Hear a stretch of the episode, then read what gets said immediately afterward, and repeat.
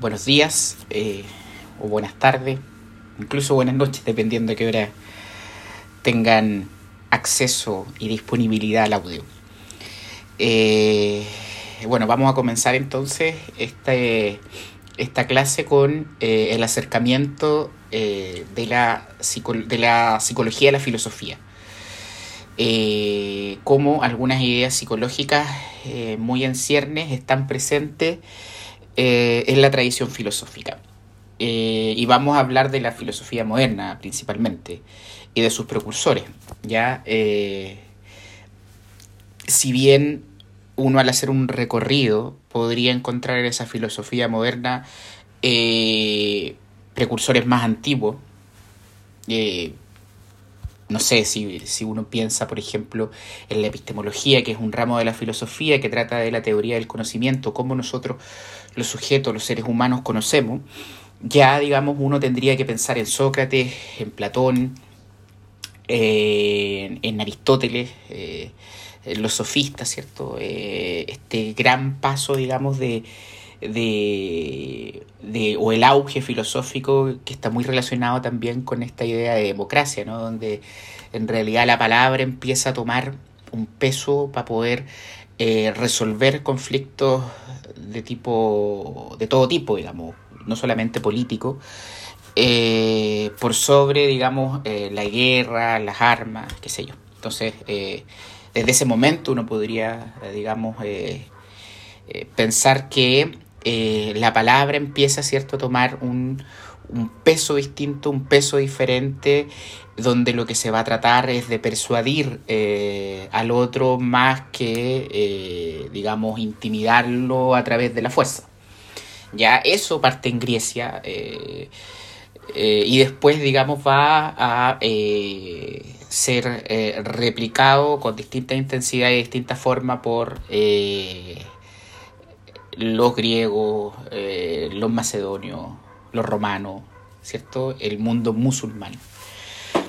Les recomiendo un texto que se llama eh, Epistemología para principiantes, eh, que lo leí hace bastante tiempo ya y donde queda más o menos muy de forma muy específica y muy gráfica, digamos, muy fácil de entender el surgimiento de la epistemología y cómo la epistemología está relacionada con, con todos estos momentos históricos eh, de los griegos principalmente, insisto, de ahí eh, los romanos, eh, el periodo de Alejandro Magno, macedónico, ¿cierto? Donde también hay un contacto, se produce un contacto con Oriente debido a la gran expansión del imperio de Alejandro Magno. Y cuál es el apoyo de los musulmanes que, que, que, hacen, digamos, a esta epistemología o la teoría del conocimiento, a cómo conocemos las cosas. Y básicamente eh, uno lo que empieza a notar eh, es que hay ciertos modos, eh, hay, ciertas formas de poder acceder al conocimiento humano. ya sea a través de, por ejemplo, la razón, la razón es la que nos permite conocer y la razón es la que nos permite un conocimiento verdadero de las cosas o los sentidos, ¿ya? Eh, cómo podemos acceder, cómo podemos realmente conocer las cosas a través de eh, los sentidos, de eh, lo que vemos, lo que olemos, lo que tocamos, ¿ya? Entonces, se producen, digamos, discusiones, contraposiciones, a veces hay autores que toman lo uno y lo otro, ¿no? Y para poder, digamos, responder esta pregunta de cómo el sujeto conoce. Entonces vamos a avanzar y vamos a ver los antecedentes, vamos a tratar de poder pensar los antecedentes intelectuales y metodológicos de las tradiciones psicológicas contemporáneas. Si, si uno tuviera que ponerle un tema a la clase sería ese. Ya, entonces, para poder pensar eso, vamos a tener que situarnos más o menos en el siglo XVII y vamos a tratar de pensar juntos dos teorías grandes de pensamiento eh, una es la eh, tradiciones filosóficas que llevan el nombre de racionalistas eh, y empiristas. Ya vamos a. Voy a pasar solamente a un representante, al gran representante de cada una de esas tradiciones. Y, la verdad es que no tan profundamente porque eh, hay, que, hay que tratar de ir avanzando. ¿no? Entonces, del racionalismo, el gran exponente es René Descartes, eh, mientras que del empirismo, el gran exponente, el gran exponente John Locke. Ya, eh, y en sus primeras obras, en sus primeras obras se formularon importantes cuestiones filosóficas, ya, cuyo examen nos permite comprender el curso seguido eh, por los aspectos psicológicos, ¿cierto? Durante el periodo inicial de la psicología, como una disciplina independiente. ¿Ya?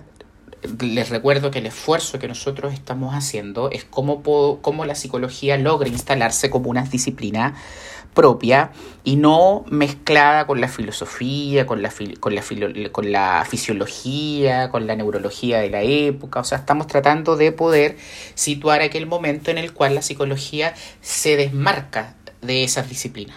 Toma elementos de ellas, por supuesto, pero empieza a ser eh, un empieza, digamos, a forjar un conocimiento propio. Ya eh, entonces vamos a partir primero con esta, eh, con este acercamiento, perdón, o este distanciamiento mejor, dicho de la filosofía, para después referirnos a un segundo apartado que eh, tiene que ver con la, eh, la frontera o el deslinde entre la psicología y otras ciencias como la física, la fisiología, ¿cierto? que son disciplinas donde hay una idea de mecanismo que prevalece. ¿Ya? Eh, estos desarrollos científicos, ¿cierto? Durante el siglo XVII y los inicios del XIX eh, fueron de gran importancia para el surgimiento de la psicología independiente. Eh, ya vamos después, ¿cierto?, a verificar o a revisar los principales métodos para la medición de fenómenos sensoperceptuales, ¿cierto?, que son propuestos en el siglo XIX, que abrieron rutas para la definición de los objetos de investigación psicológica. ¿Ya? Eh, entonces vamos a partir, ¿cierto? Esos son como los tres grandes recorridos. Eh, vamos a partir con los antecedentes de la psicología y la filosofía. Entonces, para poder hacer eso, primero tendremos, tendríamos que situarlos en el siglo XVII, ¿ya? Donde lo que hace la, psicología, la, la filosofía perdón, es asumir una tarea que consiste en fundamentar el conocimiento producido que se va produciendo, ¿cierto?, por una naciente eh, ciencia moderna. Ya, o sea, se van produciendo una serie de descubrimientos alrededor, de, alrededor de la filosofía, donde empiezan eh, a ser necesario el, el, poder sustentarlo desde un punto de vista filosófico. Entonces, los proyectos filosóficos del, del racionalismo y del empirismo eh, desarrollaron sus eh, respectivas concepciones eh, en relación con, yo diría, la justificación del conocimiento verdadero. ¿Cómo podemos los sujetos, ¿cierto?, conocer aquello que al final terminaremos por definir como verdadero. Estas, estas concepciones involucraban temas tanto, yo diría, epistemológicos como psicológicos. ¿Ya? Así los fundamentos filosóficos y epistemológicos que cada proyecto establecía, ¿cierto? Hicieron posible o, impidieron los aspectos, que los aspectos psicológicos obtuvieran la especificidad necesaria eh, para después eh, convertirse en una disciplina independiente. Ahí entonces uno podría pensar en el racionalismo cartesiano. Eh, yo les voy a enviar un link terminado este audio un poco de, de, la, de, la, de la biografía de Descartes, que también es bien interesante, y de una y, tengo un texto, digamos, que pillé incluso en internet, donde eh, aparece, digamos, un sueño que Descartes tuvo a los 22 años que uno pudiese pensar fue lo que lo impulsó a hacer una serie, a hacer todos sus desarrollos posteriores. Se lo voy a enviar. Ya, entonces, eh,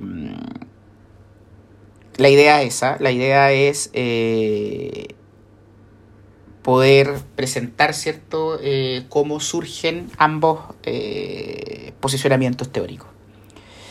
Ya con una fundamentación epistemológica, ¿cierto? Descartes pretende, lo que quiere hacer Descartes es demostrar que el conocimiento que proviene de la ciencia física es verdadero. Ya realiza una fundamentación ontológica. ¿Qué quiere decir la ontología? La ontología es el estudio del ser, ¿cierto?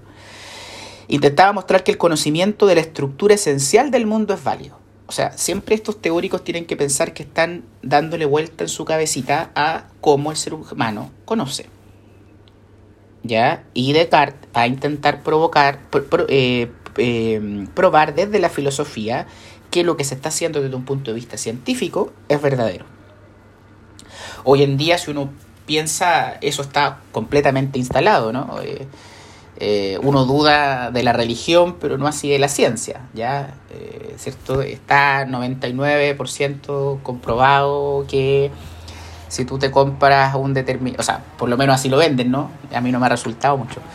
Que si tú compras un eh, champú en, en, un supermercado, ¿cierto? O en una farmacia, se han hecho las investigaciones para poder determinar que ese champú un 99,9% que tiene la caballería del cabello.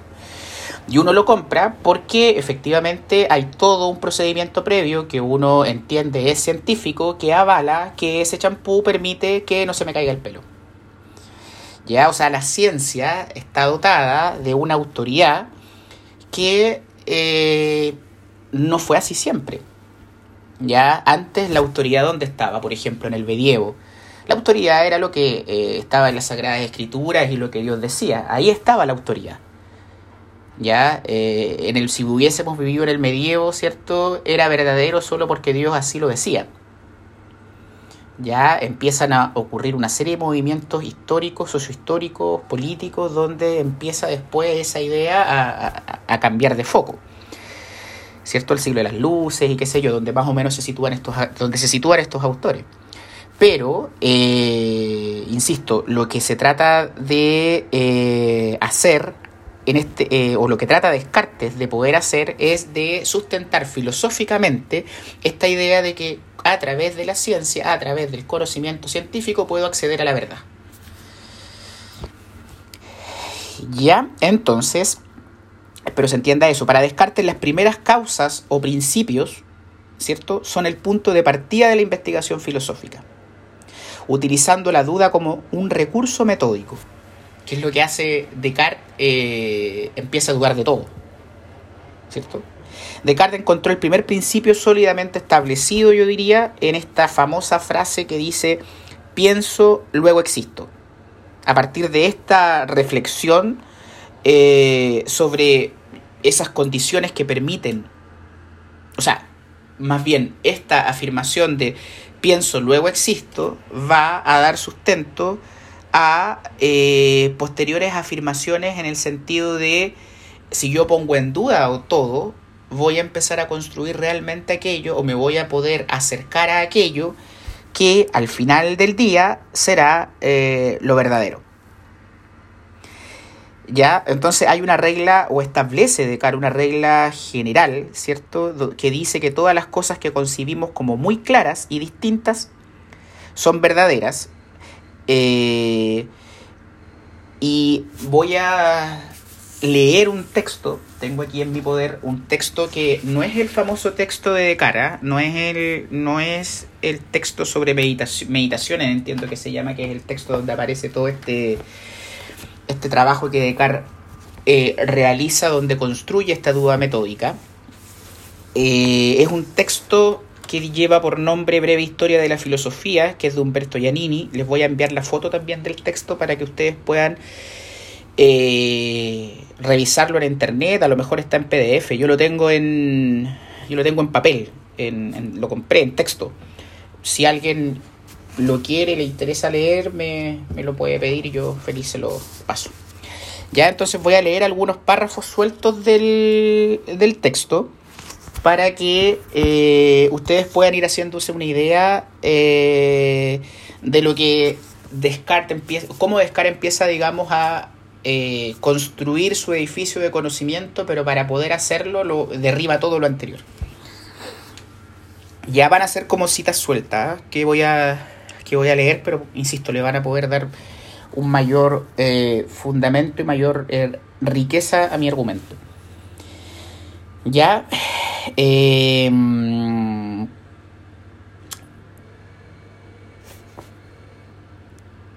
voy a partir por eh, el, pensamiento de Descartes. Se propone de partida dos cosas.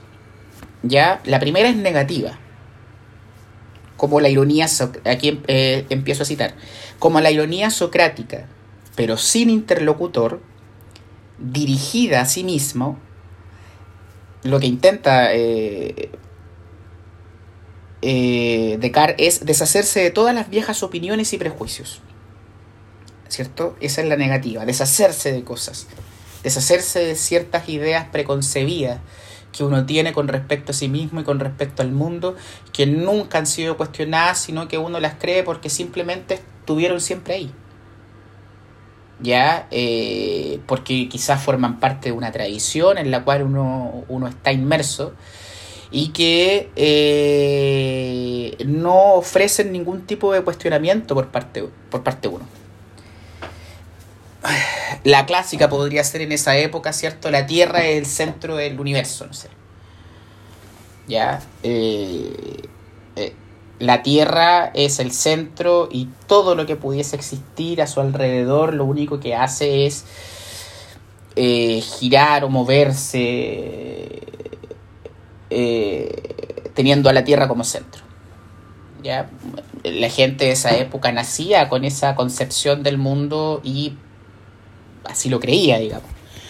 Nunca, nunca se lo cuestionó hasta la aparición de Galileo, Copérnico, ¿cierto? Ptolomeo. Pero esa era una idea con la cual uno crecía en esa época, ¿cierto? Y no tenía mayor cuestionamiento.